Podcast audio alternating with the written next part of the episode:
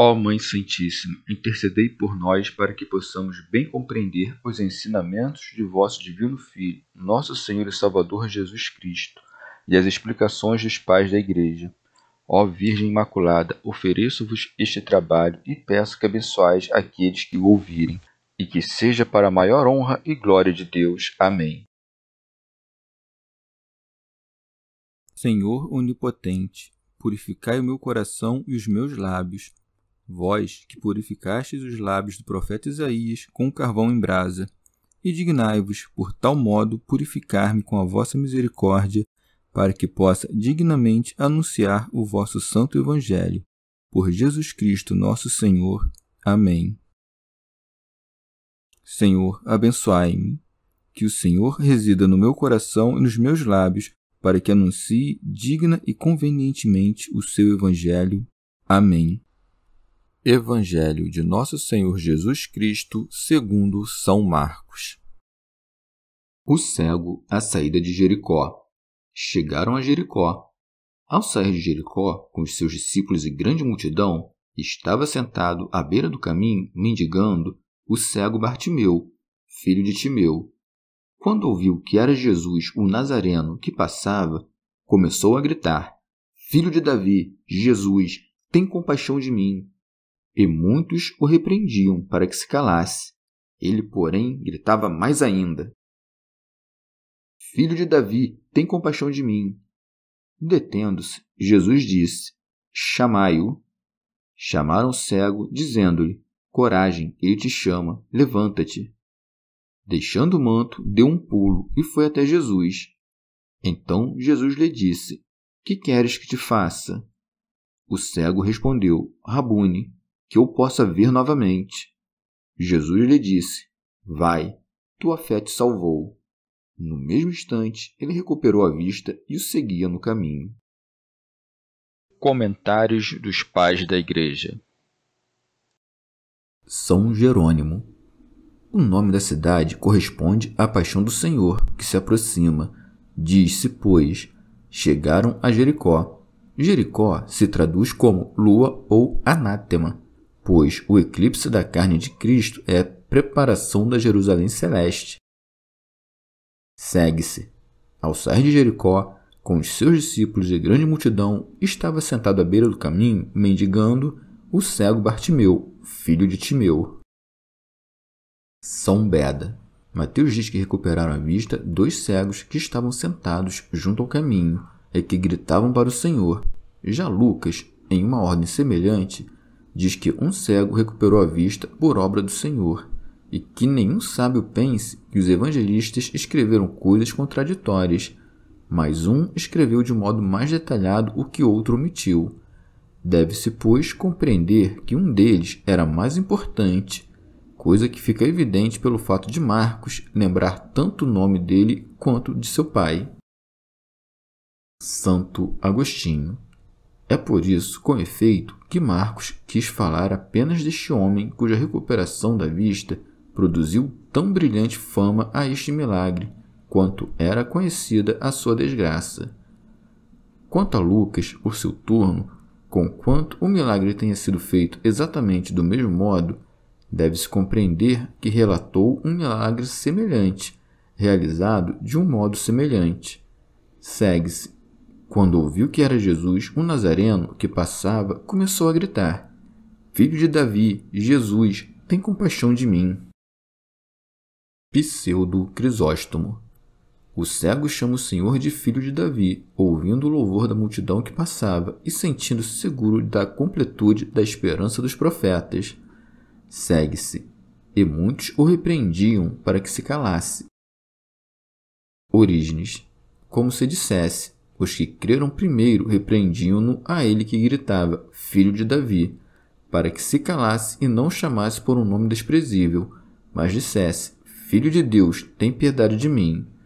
Mas ele não desistiu, por isso se segue. Ele, porém, gritava mais ainda, filho de Davi, tem compaixão de mim. E o Senhor atendeu ao seu clamor, por isso se segue. Detendo-se, Jesus disse, chamai-o percebe que o cego de que fala Lucas é de condição inferior pois Jesus não chama, como diz Mateus, nem manda que o chamem, como se diz aqui, mas ordena que tragam até ele, como quem não pode vir por si próprio. Já este cego é chamado pelo comando do Senhor, razão pela qual se segue. Chamaram o cego, dizendo-lhe: Coragem, ele te chama, levanta-te. Ele então, lançando fora a capa, foi até o Senhor. Segue-se. Deixando o manto, deu um pulo e foi até Jesus. Talvez a capa do cego e mendigo possa ser compreendida como o véu da cegueira e da mendicância, com o qual estivera envolto. Deixando-o fora, foi até Jesus. Este, por sua vez, interrogou-o quando se aproximava de onde se segue. Então Jesus lhe disse: Que queres que te faça? São Beda. Acaso aquele que podia devolver a luz ignorava o que queria o cego? Com efeito, para isso ele exige que se peça. Para isto exige que o coração se erga em oração. São João Crisóstomo. Ou pergunta para que ninguém pensasse que daria outra coisa senão o que ele havia pedido. E com efeito, era seu costume tornar manifesta a todos a vontade daqueles que iria curar e só então aplicar o remédio, para conduzir outros à emulação e mostrar que aquele que havia sido curado alcançou dignamente o dom da graça. Segue-se. O cego respondeu: Rabune, que eu possa ver novamente. São Beda. Com efeito, o cego julgou pouca coisa buscar algo além da luz, pois, conquanto pudesse receber o que quisesse, sem a luz, não poderia ver o que recebia. Pseudo Jerônimo, observando Jesus à vontade patente, recompensou-o com o cumprimento do desejo. Orígenes. É mais digno dizer Rabune, ou, como se diz em outros textos, Senhor, do que filho de Davi, razão pela qual não concedeu-lhe a saúde por ter dito filho de Davi, mas por dizer Rabune. Por isso se segue. Jesus lhe disse: Vai, tua fé te salvou. No mesmo instante, ele recuperou a vista e o seguia no caminho. Teofilacto Diócrida. A alma do cego ficou agradecida, razão pela qual, uma vez curado, não abandonou Jesus, mas seguiu-o. São Beda. Em sentido místico, Jericó, que traduzindo-se significa lua, designa o defeito de nossa mutabilidade. Aproximando-se de Jericó, o Senhor devolve a luz ao cego, pois, vindo na carne e aproximando-se da paixão, conduziu muitos para a fé. Com efeito, não exibiu ao mundo o mistério do Verbo nos primeiros tempos da encarnação, mas poucos anos antes de sofrer. Pseudo Jerônimo também a cegueira na qual caiu parte dos judeus será iluminada ao final, quando o Senhor lhes enviar o profeta Elias. São Beda. Pelo fato de, aproximando-se de Jericó, ter devolvido a vista a um único homem, e, ao sair de Jericó a dois, deu a conhecer que, antes de sua paixão, pregou apenas para o povo dos judeus, mas, depois de sua ressurreição e ascensão, manifestou pelos apóstolos os segredos profundos da divindade e da humanidade, tanto aos judeus quanto aos gentios. Quanto ao fato de Marcos falar de um único homem que recuperou a vista, diz respeito à salvação dos gentios, de modo que a figura fosse coerente com a salvação daqueles que instruía para a fé. Mateus, de sua parte, que escrevia seu evangelho para os hebreus que acreditavam, uma vez que partiria também para levar a notícia aos gentios, convenientemente, disse que dois recuperaram a vista, para ensinar que a graça da fé dizia respeito a ambos os povos.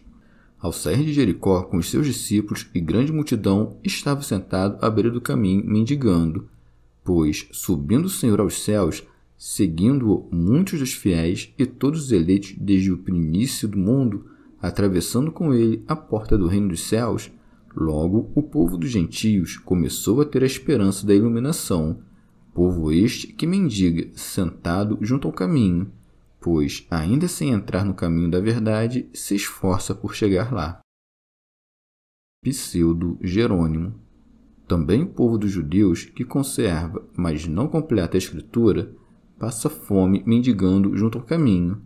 Mas ele grita: Filho de Davi, tem piedade de mim. Pois, pelos méritos dos patriarcas, o povo judeu recupera a vista.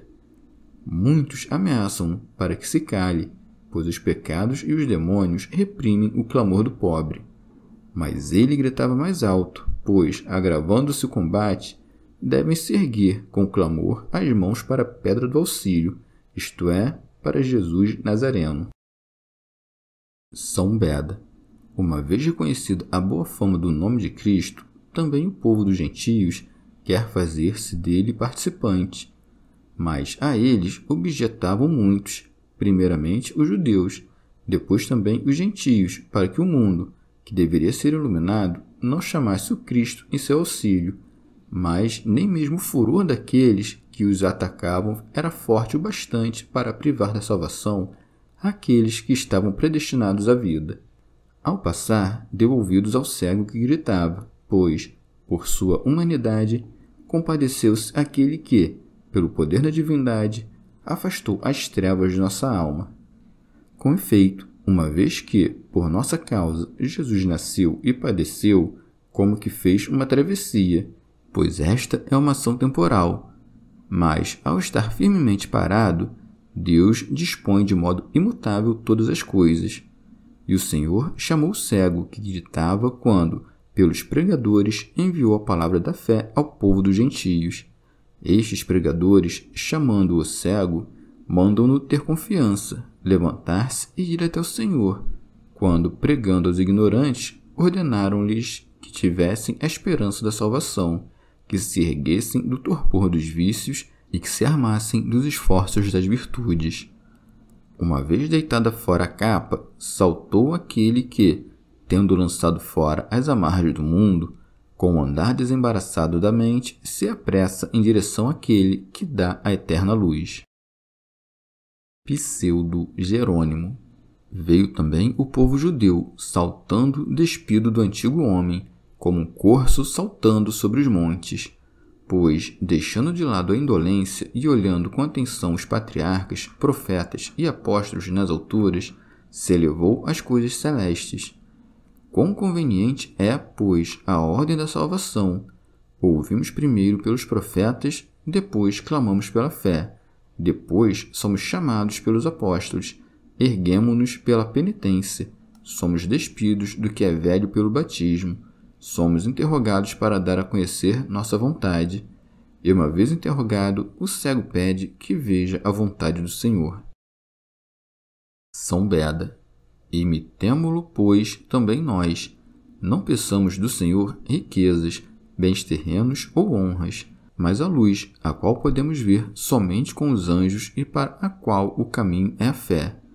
Por isso respondeu ao cego: Tua fé te salvou pois vê e segue aquele que pratica o bem compreendido.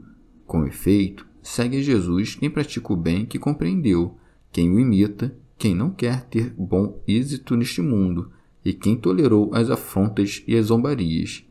Uma vez que, pelo deleite das coisas corporais, caímos da alegria interior, ele mostrou com qual amargor se retorna para lá. Teofilacto Diócrida disse e que seguia o Senhor pelo caminho, isto é, nesta vida, pois depois desta serão excluídos todos os que aqui não seguiram pelos cumprimentos de seus mandamentos. Pseudo Jerônimo, ou este caminho é o que ele disse: sou o caminho, a verdade e a vida. Este é o caminho estreito que conduz às alturas de Jerusalém e de Betânia, ao Monte das Oliveiras, que é o Monte da Luz e da Consolação. Chegamos ao fim de mais um dia de comentários da Catena Áurea. Muito obrigado por ficarem até aqui. Que Nossa Senhora derrame suas graças sobre nós e até amanhã.